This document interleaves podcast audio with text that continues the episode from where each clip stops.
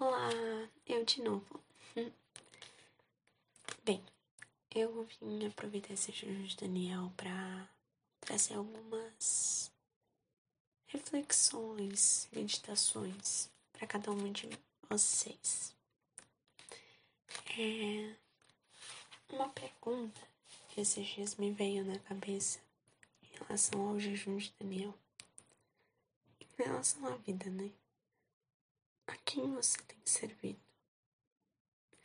Você é senhor ou é o servo? Sabe?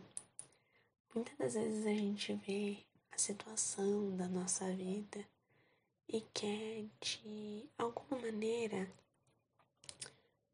que seja conforme a nossa vontade. Ai, porque isso não aconteceu? É, por que está acontecendo essa situação na minha vida? Eu não deveria passar por isso. Quantas e quantas vezes a gente se vê em situações desconfortáveis que parece ser uma injustiça e tá todo mundo contra mim. Enfim, a gente sabe de qual situação a gente passa. E essa situação nos faz conhecer a nós mesmas. Porque, por exemplo, se você tem um Deus grandioso, altíssimo, todo-poderoso, que é dono de tudo e de todos, controla o céu e a terra, criou onde a gente vive. O universo se formou por causa dele. Entregou o filho dele em sacrifício por nós. Você acha que ele não vai cuidar de você? Que ele não vai querer dar o melhor para você? É claro que vai. Então, por que tanto conflito? Claro, a gente tem sim que se revoltar contra as situações, usar a fé, clamar por mudança. Tem que amarrar o diabo porque ele se aproveita de muita situação. Mas se Deus permitiu a gente passar por essa situação, se a gente está vivendo conforme a vontade dele, tem se colocado reto no caminho que ele ensinou, por que, que Deus iria permitir a gente passar por situações que a gente não precisasse? É aí que entra. Ou a quem você tem servido? Será que você não tem servido a si mesma? Não tem pensado em si mesma? Em. Ai, eu mesma vou resolver essa situação. Ah, eu não aguento mais isso. Então, eu vou dar um jeito. Ou tô cansada disso, quer saber, não quero mais. Porque eu não sou obrigada a passar por isso. A gente não sabe os planos de Deus. Ele tem uma visão muito maior do que a que a gente tem.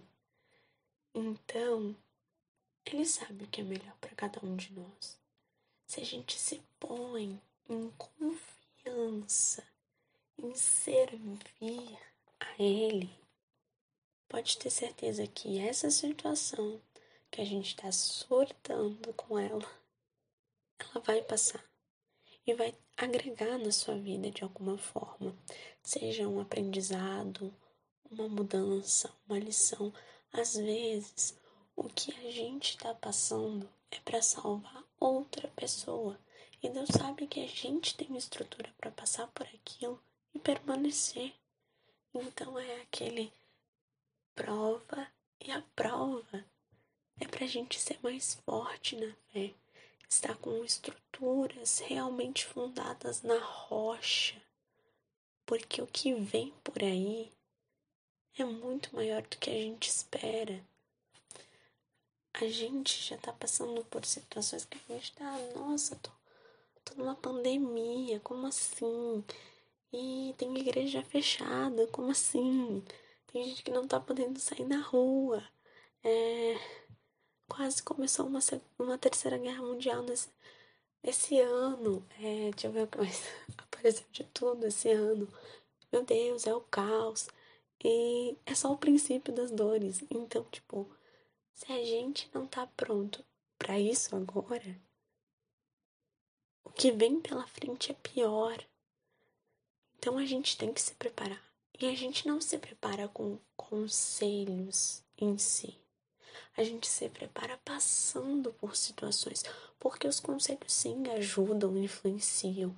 A gente tem uma direção a seguir, mas a gente não tem força suficiente para seguir por não ter a prática. É como um médico que simplesmente leu todo o livro de medicina e chega alguém para ele operar e ele nunca viu como faz, como que é, tem que abrir, tem que costurar, tem que qual músculo, ele nunca viu, ele só viu em foto. Ele não vai conseguir fazer o procedimento, ele não vai ter confiança para passar por isso. Então, ele vai falhar, ele vai vai alguma coisa dar errado. É assim com a gente. Então, tá passando por alguma coisa, fica mais perto de Deus. Porque a situação passa mais rápido. Você entende logo o que tem que aprender, o que tem que passar, o que tem que acontecer. E outra, você se torna mais forte. A dependência de Deus é o que nos mantém. Então, essa é a minha dica para vocês segunda parte do áudio anterior, porque eu demorei só um pouquinho, seis minutos.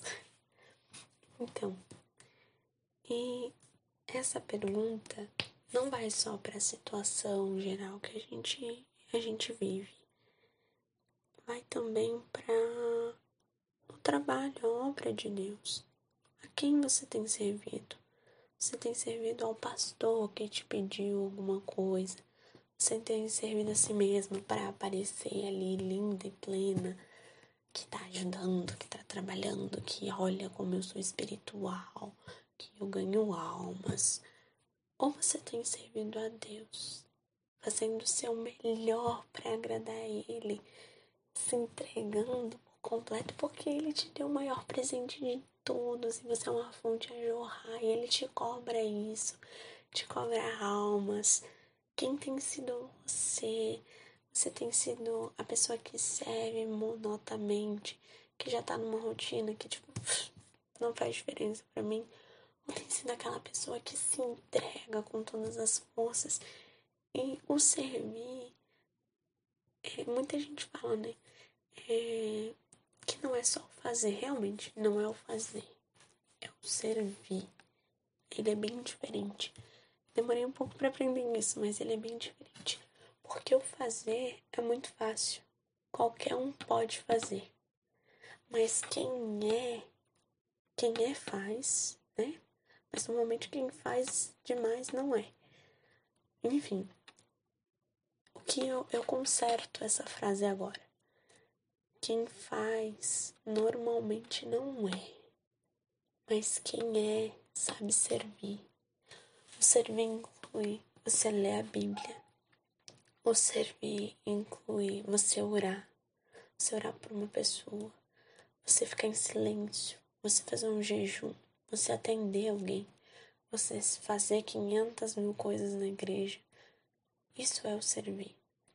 O servir é fazer a vontade do seu Senhor. Então você sempre tem que parar e perguntar: Senhor, Deus, o que o Senhor quer que eu faça?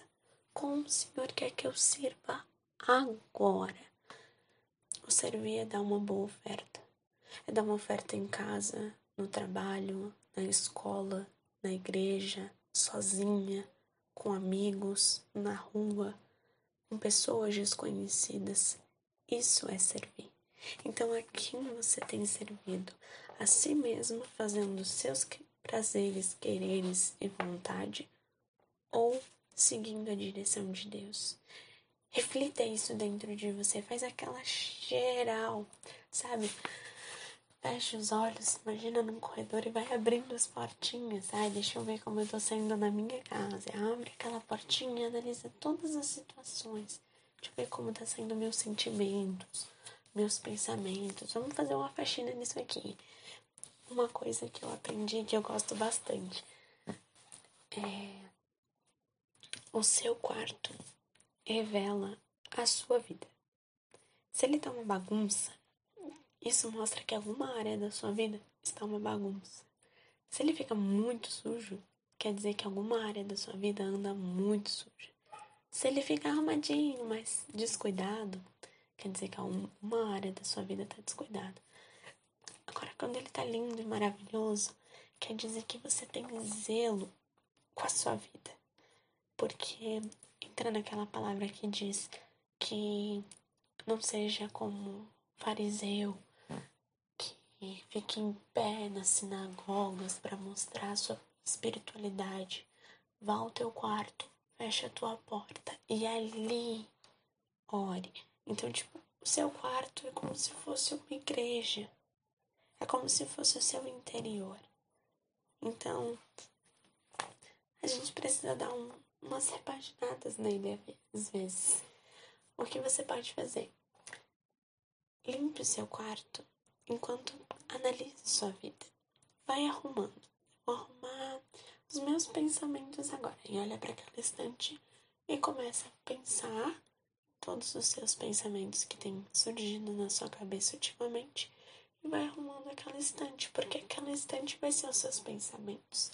Usa sua fé, sua criatividade, que eu falo muito. A fé é louca, então a gente só colabora. Usa sua fé se analise e Deus vai mostrar para você o que precisa ser feito, o que tem que ser mudado e moldado para que ele venha ser glorificado na sua vida. Tá bom? Beijinho. Oi, hoje é quinta, então vamos de aprendizados na nossa vida sentimental. Bem, Hoje eu tava lendo o livro A Mulher Total. Super indico vocês lerem, várias dicas. E é totalmente com base na Bíblia também. É, a Mulher Total é uma base bíblica, né? A Mulher de Provérbios 21. Enfim, vamos prosseguir, senão vai ficar enorme esse áudio. Eu estava lendo a respeito da admiração. As mulheres, nossas, lindas e maravilhosas, necessitamos do amor, da parte sentimental, de carinho, de gestos, de palavras. O homem precisa da admiração. E com isso, peguei para levar para a vida. Muitas das vezes a gente está convivendo com várias pessoas, mas a gente esquece de uma parte muito importante que pode fazer a diferença. A maneira que se fala o que se fala e elogios. Isso pode mudar tudo. No livro ele dá alguns exemplos. Um deles, o caso é voltado para a vida sentimental totalmente. A esposa fazia muito tempo que não elogiava o seu marido. Então ela decidiu, né, lendo o livro, decidiu elogiar ele. E foi aos poucos, porque quando a gente elogia também desaba elogios, a pessoa fica. O que, que ela quer? Ela foi bem sutil. Chegou do lado dele, passou a mão no braço. E aí ela apertou. E ele, né? Contraiu o músculo. Aí ela, nossa, eu não sabia que eu tinha um marido tão forte assim. Logo, o semblante dele acendeu e ele, ah, é? Fala mais. Então, tipo, pessoas necessitam de elogios para que o cálice, o cálice dela não, o vaso dela transborde. E quando transborda, cai sobre nós. Uma pessoa feliz transborda felicidade.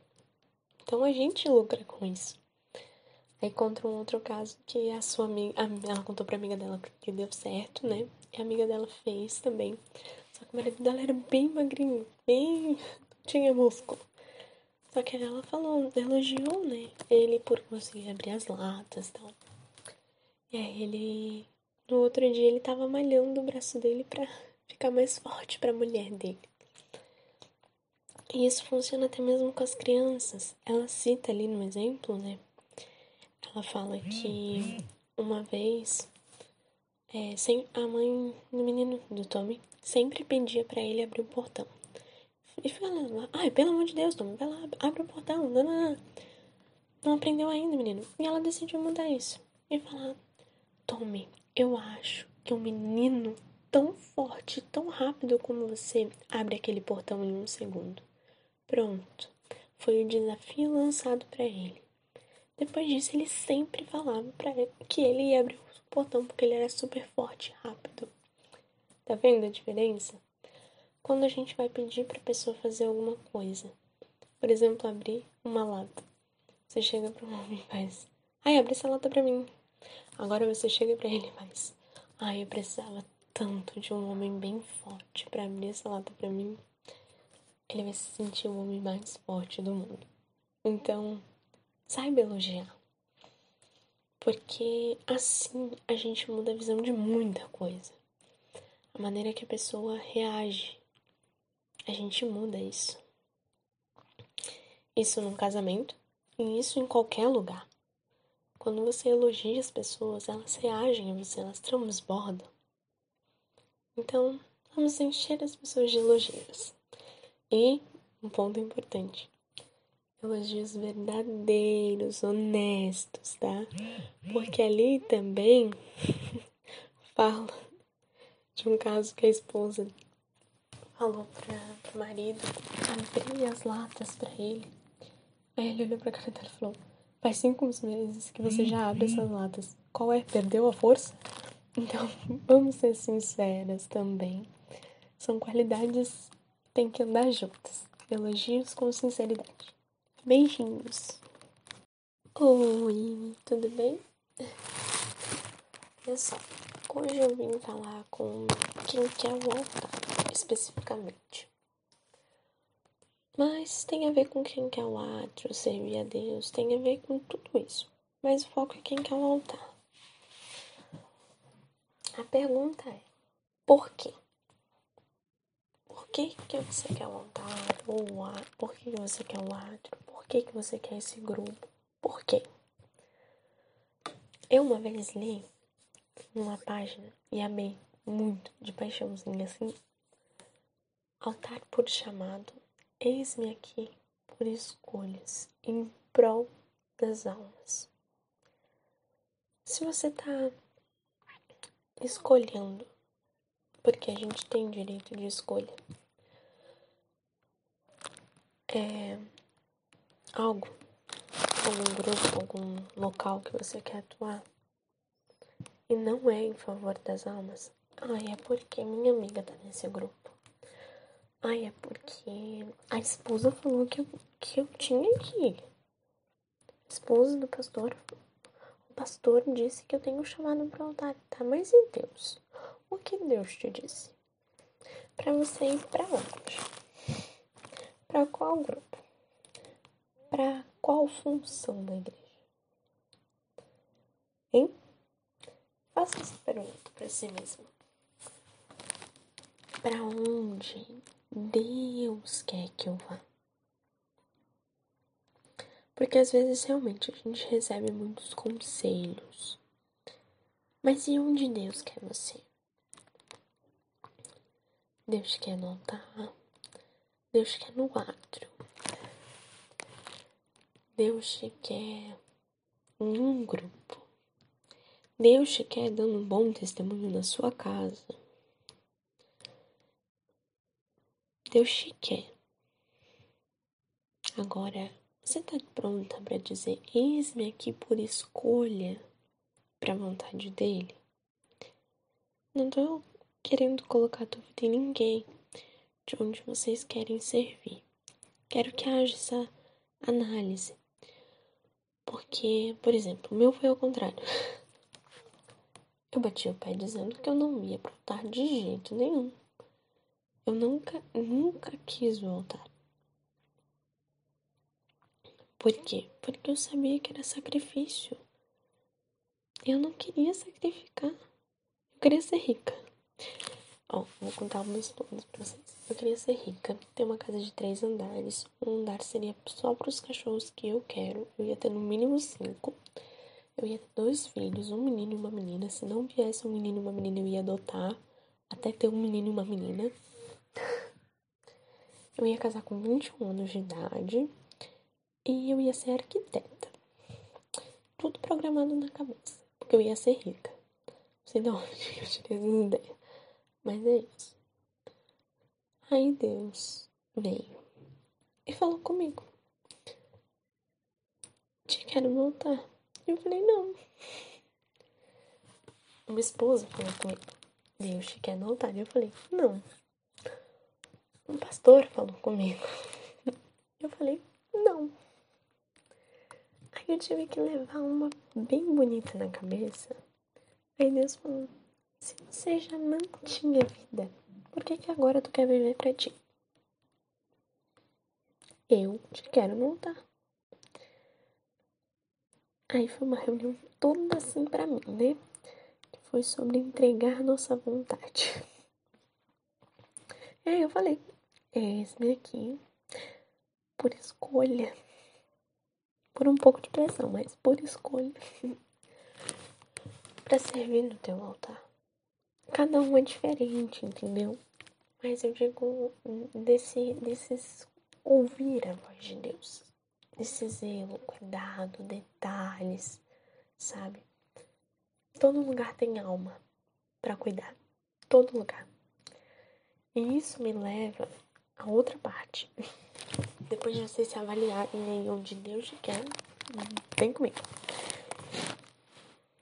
Fazer. Eu escutei semana retrasada de uma esposa a seguinte frase, que eu fiz uma pergunta, né? É como podemos fazer sem aparecer, sendo discretas, porque tem muitas vezes que a gente aparece. E aí fulano, ciclano vem falar, ah, só faz pra aparecer. Né, né, né. Aí gente respira fundo, fica com a cara de plena e continua a. E ela falou assim, Julinha, quando você faz para Deus, você já aparece. Você aparece para Ele. Agora, quando você faz para os homens, você aparece para os homens. Agora, quando você deixa Deus fazer a vontade dele na sua vida, te mostrar aonde ele quer que você sirva, você se torna visível para Deus e para os homens, e é impossível tirar isso. Porque você é, você transmite isso. Então, às vezes Deus quer que você faça uma leitura da Bíblia, faça uma oração. Então, às vezes você, Deus quer que você sente para atender. Às vezes Deus quer que você evangelize uma pessoa. Às vezes Deus quer que você fique em casa com a sua família para dar um testemunho. Então, faça o seu melhor onde Deus te colocou para servir. Não porque pastor fulano, ciclano, e Beltrano diz que queria você ajudando ali. Peça sempre a direção de Deus. Então, essa é a minha dica para vocês. Peça a direção de Deus e faça a direção de Deus. Não tem erro. Só glória. Beijinhos. Olá, eu de novo. Bem, eu vim aproveitar esse jejum de Daniel para trazer algumas reflexões, meditações para cada um de vocês. É uma pergunta que esses dias me veio na cabeça em relação ao jejum de Daniel. Em relação à vida, né? A quem você tem servido? Você é senhor ou é o servo? Sabe? Muitas das vezes a gente vê a situação da nossa vida e quer de alguma maneira que seja conforme a nossa vontade. Ai, porque isso não aconteceu? É, por que está acontecendo essa situação na minha vida? Eu não deveria passar por isso. Quantas e quantas vezes a gente se vê em situações desconfortáveis que parece ser uma injustiça e tá todo mundo contra mim. Enfim, a gente sabe de qual situação a gente passa. E essa situação nos faz conhecer a nós mesmas. Porque, por exemplo, se você tem um Deus grandioso, altíssimo, todo-poderoso, que é dono de tudo e de todos, controla o céu e a terra, criou onde a gente vive, o universo se formou por causa dele, entregou o filho dele em sacrifício por nós. Você acha que ele não vai cuidar de você? Que ele não vai querer dar o melhor para você? É claro que vai. Então, por que tanto conflito? Claro, a gente tem sim que se revoltar contra as situações, usar a fé, clamar por mudança. Tem que amarrar o diabo porque ele se aproveita de muita situação. Mas se Deus permitiu a gente passar por essa situação, se a gente está vivendo conforme a vontade dele, tem se colocado reto no caminho que ele ensinou, por que, que Deus iria permitir a gente passar por situações que a gente não precisasse? É aí que entra. Ou a quem você tem servido? Será que você não tem servido a si mesma? Não tem pensado em si mesma? Em. Ai, eu mesma vou resolver essa situação. Ah, eu não aguento mais isso. Então, eu vou dar um jeito. Ou tô cansada disso, quer saber, não quero mais. Porque eu não sou obrigada a passar por isso. A gente não sabe os planos de Deus. Ele tem uma visão muito maior do que a que a gente tem. Então, ele sabe o que é melhor para cada um de nós.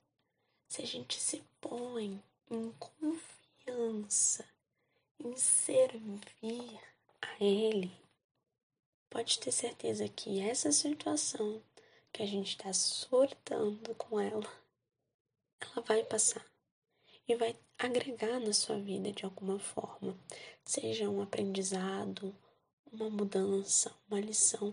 Às vezes, o que a gente está passando é para salvar outra pessoa. E Deus sabe que a gente tem estrutura para passar por aquilo e permanecer. Então é aquele prova e a prova. É para a gente ser mais forte na fé, estar com estruturas realmente fundadas na rocha, porque o que vem por aí é muito maior do que a gente espera. A gente já tá passando por situações que a gente tá, nossa, tô, tô numa pandemia, como assim? E tem igreja fechada, como assim? Tem gente que não tá podendo sair na rua. É, quase começou uma, uma terceira guerra mundial nesse, esse ano. É, deixa eu ver o que mais apareceu de tudo esse ano. Meu Deus, é o caos. E é só o princípio das dores. Então, tipo, se a gente não tá pronto para isso agora, o que vem pela frente é pior. Então a gente tem que se preparar. E a gente não se prepara com conselhos em si. A gente se prepara passando por situações, porque os conselhos sim ajudam, influenciam. A gente tem uma direção a seguir, mas a gente não tem força suficiente para seguir por não ter a prática. É como um médico que simplesmente leu todo o livro de medicina e chega alguém para ele operar e ele nunca viu como faz, como que é, tem que abrir, tem que costurar, tem que qual músculo, ele nunca viu, ele só viu em foto. Ele não vai conseguir fazer o procedimento, ele não vai ter confiança para passar por isso. Então, ele vai falhar, ele vai vai alguma coisa dar errado. É assim com a gente. Então, tá passando por alguma coisa, fica mais perto de Deus, porque a situação passa mais rápido. Você entende logo o que tem que aprender, o que tem que passar, o que tem que acontecer. E outra, você se torna mais forte. A dependência de Deus é o que nos mantém. Então, essa é a minha dica para vocês. Segunda parte do áudio anterior, porque eu demorei só um pouquinho, seis minutos. Então, e essa pergunta não vai só para a situação geral que a gente, a gente vive, vai também para o trabalho, a obra de Deus. A quem você tem servido? Você tem servido ao pastor que te pediu alguma coisa? Tem servido a si mesmo para aparecer ali linda e plena? que tá ajudando, que tá trabalhando, que olha como eu sou espiritual, que eu ganho almas. Ou você tem servido a Deus, fazendo o seu melhor para agradar a Ele, se entregando por completo, porque Ele te deu o maior presente de todos e você é uma fonte a jorrar e Ele te cobra isso, te cobra almas. Quem tem sido você? Você tem sido a pessoa que serve monotamente, que já tá numa rotina que, tipo, não faz diferença para mim? Ou tem sido aquela pessoa que se entrega com todas as forças? E o servir, é, muita gente fala, né? É, que não é só o fazer, realmente não é o fazer, é o servir. Ele é bem diferente. Demorei um pouco para aprender isso, mas ele é bem diferente. Porque o fazer é muito fácil. Qualquer um pode fazer. Mas quem é, quem é faz, né? Mas normalmente quem faz demais não é. Enfim, o que eu, eu conserto essa frase agora. Quem faz normalmente não é. Mas quem é sabe servir. O servir inclui você ler a Bíblia, o servir inclui você orar, você orar por uma pessoa, você ficar em silêncio, você fazer um jejum, você atender alguém, você fazer 500 mil coisas na igreja. Isso é o servir. O servir é fazer a vontade do seu Senhor. Então você sempre tem que parar e perguntar: Senhor, Deus, o que o Senhor quer que eu faça? Como o Senhor quer que eu sirva agora. O servir é dar uma boa oferta. É dar uma oferta em casa, no trabalho, na escola, na igreja, sozinha, com amigos, na rua, com pessoas desconhecidas. Isso é servir. Então, a quem você tem servido? A si mesmo, fazendo seus prazeres, quereres e vontade, ou seguindo a direção de Deus? Reflita isso dentro de você, faz aquela geral, sabe? Fecha os olhos, imagina num corredor e vai abrindo as portinhas. Ai, deixa eu ver como eu tô saindo na minha casa. Abre aquela portinha, analisa todas as situações. Deixa eu ver como tá saindo meus sentimentos, meus pensamentos. Vamos fazer uma faxina nisso aqui. Uma coisa que eu aprendi que eu gosto bastante é o seu quarto revela a sua vida. Se ele está uma bagunça, isso mostra que alguma área da sua vida está uma bagunça. Se ele fica muito sujo, quer dizer que alguma área da sua vida anda muito suja.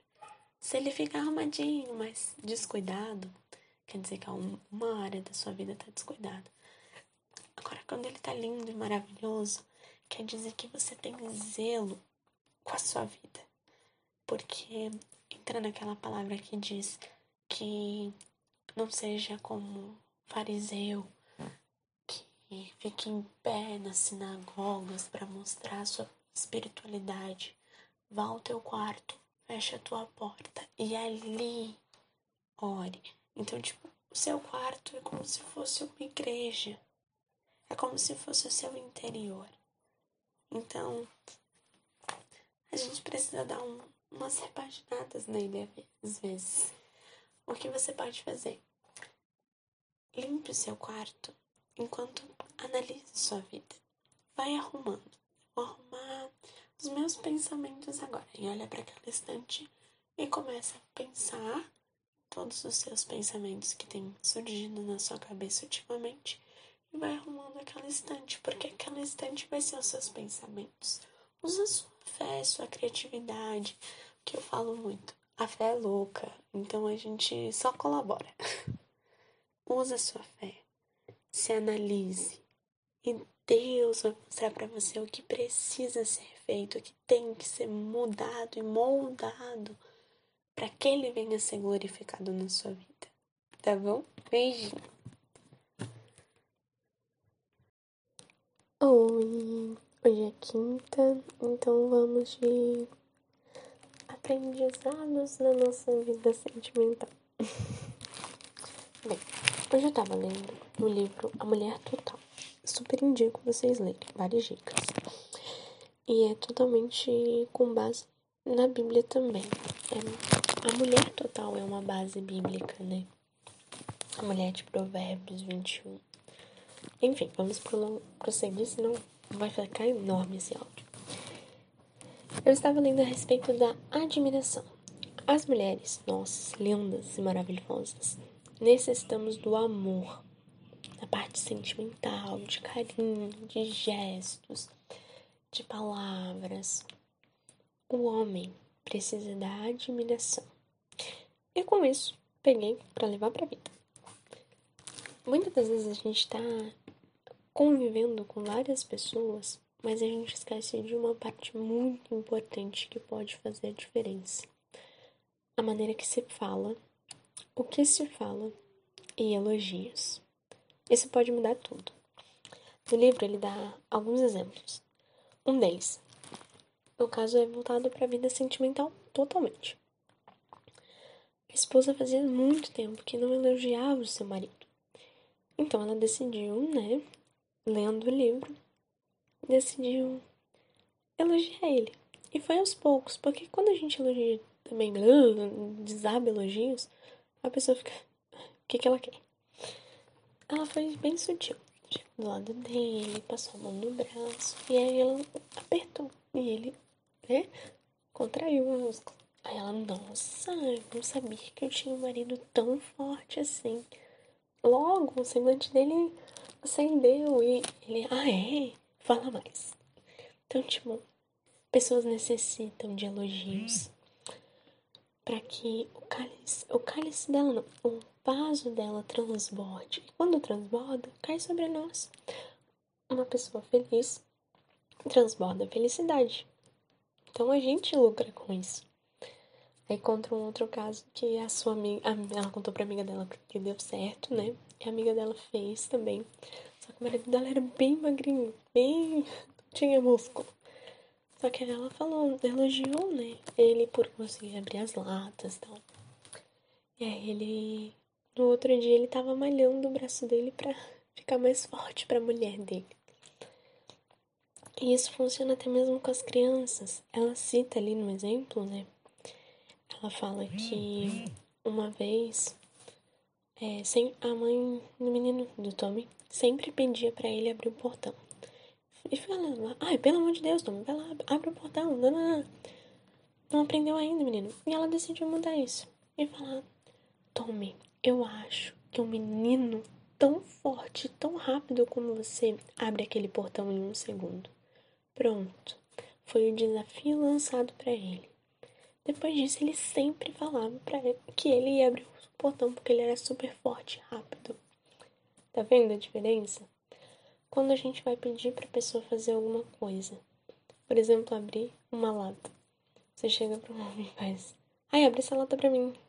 Agora você chega para ele e faz: "Ai, eu precisava tanto de um homem bem forte para abrir essa lata para mim".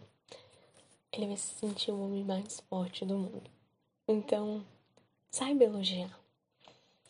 Porque assim a gente muda a visão de muita coisa. A maneira que a pessoa reage. A gente muda isso. Isso num casamento e isso em qualquer lugar. Quando você elogia as pessoas, elas reagem a você, elas transbordam. Então, vamos encher as pessoas de elogios. E um ponto importante: elogios verdadeiros, honestos, tá?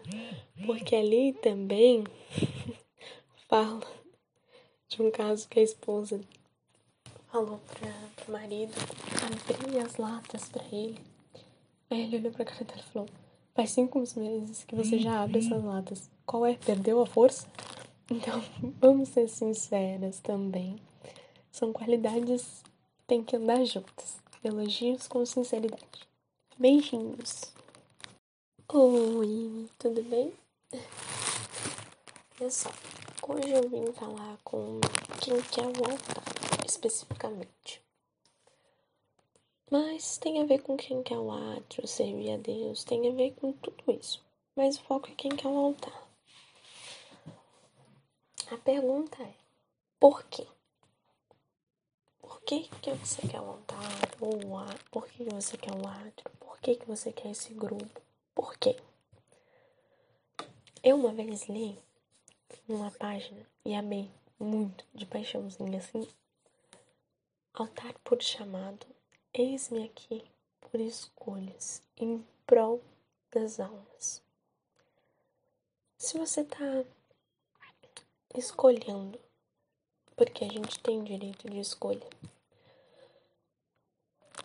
é algo, algum grupo, algum local que você quer atuar, e não é em favor das almas, ai, é porque minha amiga tá nesse grupo. Ai, é porque a esposa falou que eu, que eu tinha que ir. A esposa do pastor pastor disse que eu tenho chamado para o altar, tá? Mas e Deus? O que Deus te disse? Para você ir para onde? Para qual grupo? Para qual função da igreja? Hein? Faça essa pergunta para si mesmo. Para onde Deus quer que eu vá? Porque às vezes realmente a gente recebe muitos conselhos. Mas e onde Deus quer você? Deus quer no altar. Deus quer no átrio. Deus te quer em um grupo. Deus te quer dando um bom testemunho na sua casa. Deus te quer. Agora, você está pronta para dizer: Eis-me aqui por escolha para a vontade dele? Não estou querendo colocar dúvida em ninguém de onde vocês querem servir. Quero que haja essa análise. Porque, por exemplo, o meu foi ao contrário. Eu bati o pé dizendo que eu não ia pro altar de jeito nenhum. Eu nunca, nunca quis voltar. Por quê? Porque eu sabia que era sacrifício. Eu não queria sacrificar. Eu queria ser rica. Ó, vou contar meus planos pra vocês. Eu queria ser rica, ter uma casa de três andares. Um andar seria só para os cachorros que eu quero. Eu ia ter no mínimo cinco. Eu ia ter dois filhos, um menino e uma menina. Se não viesse um menino e uma menina, eu ia adotar. Até ter um menino e uma menina. Eu ia casar com 21 anos de idade e eu ia ser arquiteta. Tudo programado na cabeça, porque eu ia ser rica. Não sei de onde eu tirei essa ideia, mas é isso. Aí Deus veio e falou comigo. Te quero voltar. Eu falei, não. Uma esposa falou comigo. Deus te quer voltar. Eu falei, não. Um pastor falou comigo. Eu falei, não. Aí eu tive que levar uma bem bonita na cabeça. Aí Deus falou: se você já não tinha vida, por que, que agora tu quer viver pra ti? Eu te quero voltar. Aí foi uma reunião toda assim pra mim, né? Que foi sobre entregar nossa vontade. Aí eu falei, esse aqui, por escolha por um pouco de pressão, mas por escolha, para servir no teu altar. Cada um é diferente, entendeu? Mas eu digo desse, desses ouvir a voz de Deus, desse zelo, cuidado, detalhes, sabe? Todo lugar tem alma para cuidar, todo lugar. E isso me leva a outra parte. Depois de vocês se avaliarem aí onde Deus quer, vem comigo. Fazer. Eu escutei semana retrasada de uma esposa a seguinte frase, que eu fiz uma pergunta, né? É como podemos fazer sem aparecer, sendo discretas. Porque tem muitas vezes que a gente aparece. E aí fulano, ciclano vem falar, ah, só faz pra aparecer. Né, né, né. Aí gente respira fundo, fica com a cara de plena e continua vindo. E ela falou assim, Julinha, quando você faz para Deus, você já aparece. Você aparece para Ele. Agora, quando você faz para os homens, você aparece para os homens. Agora, quando você deixa Deus fazer a vontade dele sua vida, te mostrar aonde ele quer que você sirva, você se torna visível para Deus e para os homens, e é impossível tirar isso. Porque você é, você transmite isso. Então, às vezes Deus quer que você faça uma leitura da Bíblia, faça uma oração.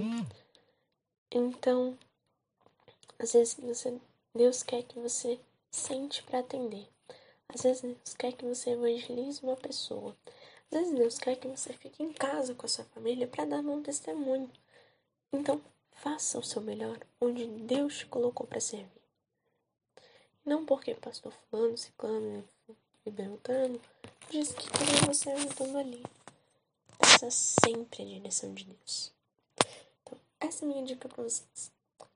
Peça a direção de Deus e faça a direção de Deus. Não tem erro. Só glória. Beijinhos. Oi, eu de novo. Bem, eu estava lendo o livro A Terra Vai Pegar Fogo. Primeiro que, logo no início, né, a gente já tem o grande aprendizado ali, que cientificamente é comprovado que a Terra tem um prazo de validade, que ela vai parar de existir. E esse prazo foi antecipado, porque a gente cuida tão bem do nosso planeta, né? Enfim, várias pessoas, várias pessoas não, pessoas em si, é, começaram com um plano de levar vida a outro planeta. Porque assim, se a Terra vai acabar, bora para outro planeta. Faz todo sentido. Pela lógica, todo sentido. Agora vamos lá. Se a Terra vai acabar, a gente sabe o porquê não adianta fugir para outro planeta. Porque vai acontecer o arrebatamento. E eles estão dizendo de, 20, de em torno de 25 milhões, mil, alguma coisa assim. Para as pessoas pagarem para irem para outro planeta, se protegerem. E isso faz a gente refletir. O quanto a gente está disposto a pagar, não digo apenas dinheiro, para ser salvo. Porque pessoas estão investindo para serem salvas de um. A Terra vai pegar fogo. Então, a gente já começa com essa reflexão, né? Logo após, uns capítulos depois, ele fala sobre as sete igrejas. Aconselho vocês a lerem Apocalipse e verem qual igreja você é. A igreja de Esmirra, se eu não me engano é assim que fala, ela foi considerada, ah, até onde eu li, tá, gente? Seria um exemplo de igreja. Mesmo assim, no meio dela habitavam corrupçências da carne, como era passado pela ah, pela princesa Jezabel, né? Aquela que era profetisa. Alguma coisa assim, gente. Então, meu conselho de hoje não vai ser palavra, livro, tudo mais, vai ser Leiam o Apocalipse, a parte das igrejas. Eu vou achar para vocês aqui, peraí. Aonde está? Onde começa a falar sobre as igrejas. Esmirra. As sete igrejas. Uhum. Apocalipse 2. Ali começa a trajetória. Então leiam, vai ser muito bom. Recomendo. E quem tiver o livro A Terra Vai Pegar Fogo, é no capítulo 2, tá? Beijinhos. Olá, tudo bem com vocês? Então, hoje eu vim tratar de um assunto um pouquinho diferente. Talvez seja até estranho por estarmos no jejum de Daniel, mas vamos lá. Eu vou trazer à tona um filme que é da Disney, tá? Mas é para uma reflexão. Então, foco no jejum, parte espiritual. Já olhou para alguém e pensou o que se passa na alma dela? Sim, vamos lá, divertidamente. Existem bonequinhos dentro da nossa cabeça que controlam tudo. Não é real, mas é praticamente isso. Quem tem te controlado? Tem sido suas emoções, tem sido seu coração, que são as suas emoções, tem sido sua racionalidade, questões lógicas, científicas, fatos comprovados, tem sido amigos, colegas, familiares, tem sido o seu eu, a sua vontade, a sua carne? Ou tem sido Deus? Porque conforme quem coordena aquilo ali, gera lembranças, como a gente lembra lá no filme. e também, se a gente olha para as pessoas, às vezes, muitas das vezes, muitas mesmo, a gente olha para as pessoas e acaba julgando, tipo, uma pessoa estressada. Nossa, pelo amor de Deus, que grossa que. E a gente tá julgando ela. Porque a gente não fez essa perguntinha. O que se passa na alma dela? Quem será que tem controlado esse controlezinho? Será que tem sido o próprio diabo que tem controlado a vida dela? Ou alguma circunstância não sei. Eu queria que vocês começassem a incluir isso na vida de vocês. Assim como eu comecei a incluir. Quando olhar para alguém com olhos de julgamento, tipo, meu Deus, olha fulano, como é que ela se veste? O que se passa na alma dela? Porque muitas das vezes a pessoa pode se vestir de uma forma porque ela não tem condição de comprar uma roupa. E ela ganha dos outros e é aquilo que ela tem. Como também tem gente que se veste porque quer preencher um vazio. Então tem dezenas de situações. Claro, todas elas é uma permissão da pessoa, porque ela pode escolher mudar a vida dela ou não. Agora, a questão da alma. Quando olhamos a alma de alguém, logo uma vozinha no nosso íntimo que é o próprio Deus falando com a gente, ele nos mostra para ajudar essa pessoa. Cabe a nós deixar o controlezinho nas mãos dele para a gente lá ajudar ou na nossa para falar não. Então, muitas questões com a base de um filme de animação infantil da Disney para você ver que como Deus trabalha nos detalhes. Se você estiver atenta, ligada aos detalhes, você tira é, reflexões, meditações, aprendizados valorosos. Então vamos mudar a frasezinha do já olhou para alguém e pensou o que se passa na cabeça dela? Vamos pensar o que se passa na alma dela. Porque na cabeça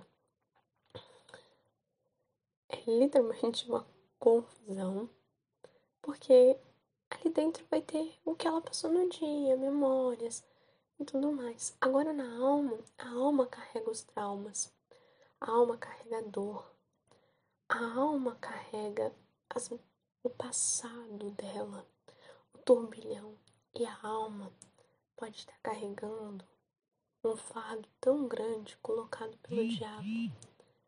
Então, avalie isso.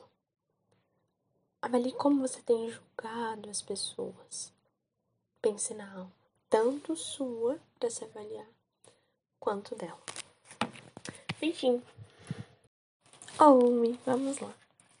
Livro O Resgate. Primeiro eu gostaria de contar para vocês. Alguns de vocês já devem ter ouvido sobre como uma representação de como o diabo trabalha para arrancar alguém da casa de Deus. É como se fosse um pescador, um anzol com uma isca.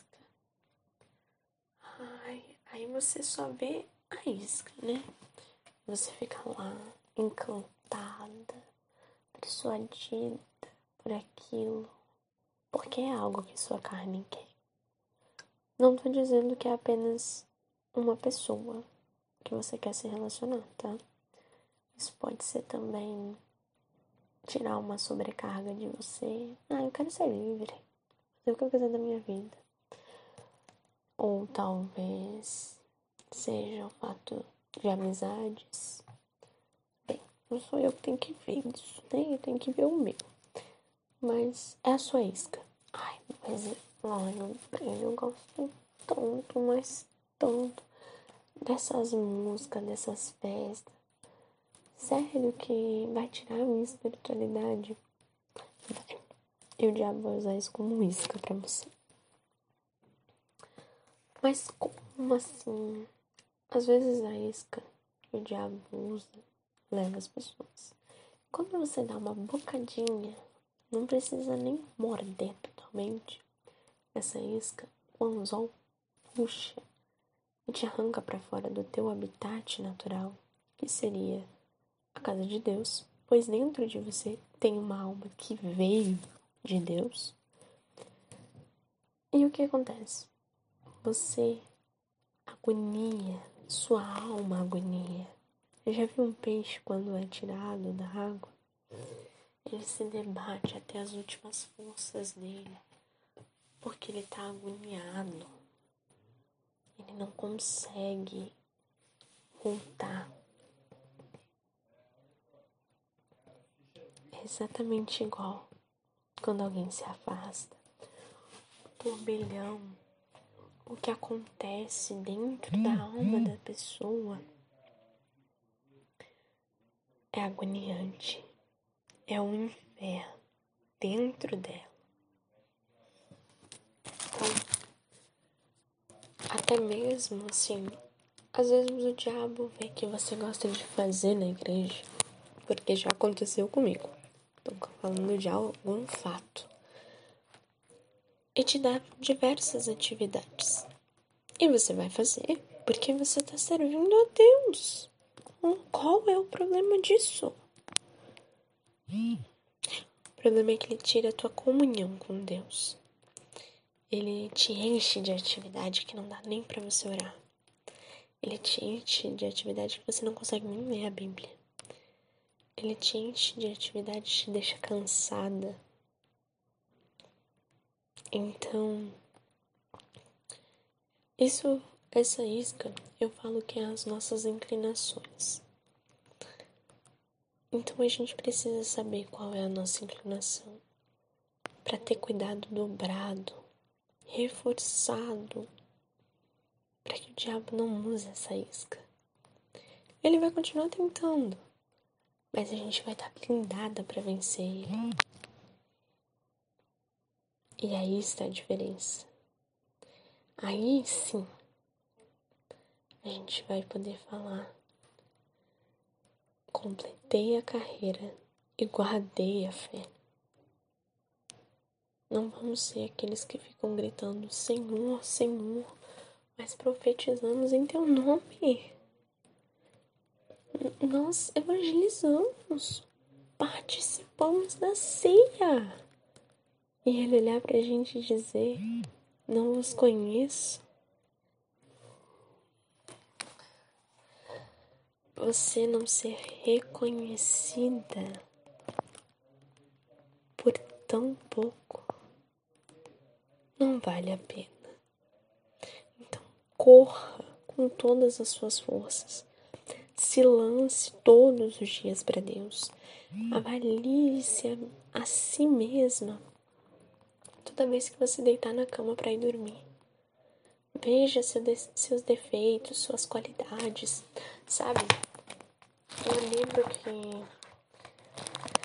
eu tava lendo, que eu tô lendo vários livros ao mesmo tempo. Que tava falando a respeito da mulher total em si, né? E tava falando que a gente tem que ter tática de jogador. Jogador não, de técnico. Porque ele sabe qual jogador é melhor em cada área e qual a deficiência dele também, para o outro suprir. Então, se possível, é uma tarefa. Faz uma lista de todas as suas qualidades. Não você faça, de tipo, ai, não sei se eu sou assim. Põe, põe as qualidades que tu acha que eu e põe todos os defeitos, tudo que você precisa melhorar expõe também todas as bagagens que você tem, todos os sucessos, situações embaraçosas, todas as mágoas, os medos. Põe tudo numa lista. Guarda para si. Pode fazer um livro da sua vida, mas você olhando a sua dificuldade, você pode ter uma uma barreira, uma blindagem, vamos usar a palavra certa, uma blindagem para mudar isso para que as, os seus defeitos estejam blindados ao ponto de que eles não te façam pecar, que eles não te façam perder a sua comunhão com Deus. Porque é aí que está a diferença. Quer ver?